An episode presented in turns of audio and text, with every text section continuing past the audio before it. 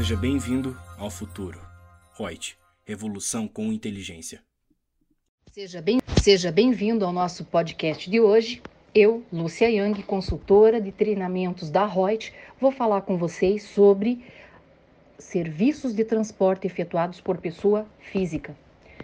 Então, pela legislação, regulamento nosso do imposto de renda, perguntas e respostas da Receita Federal, nós temos que a pessoa física que ao ferir rendimentos advindos de serviços de transporte, seja de cargas, seja de passageiros, seja em veículo próprio, locado, inclusive mediante arrendamento mercantil ou adquirido com reserva de domínio ou alienação fiduciária, vai considerar como rendimento tributável a ser ofertado à tributação através da tabela do imposto de renda, no mínimo 10% do rendimento total decorrente do transporte de carga e 60% do rendimento total quando relativo a transporte de passageiro.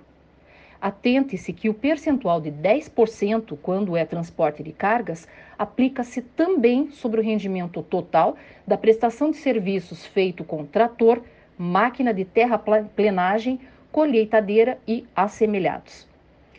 Até o nosso próximo podcast com mais informações. Gostou do nosso podcast? Acesse youtube.com/royts_aí e assista a versão em vídeo. Deixe seu like, compartilhe com seus amigos e se inscreva no nosso canal. E não se esqueça de ativar as notificações para acompanhar nossos conteúdos semanais. Aproveite! Até mais!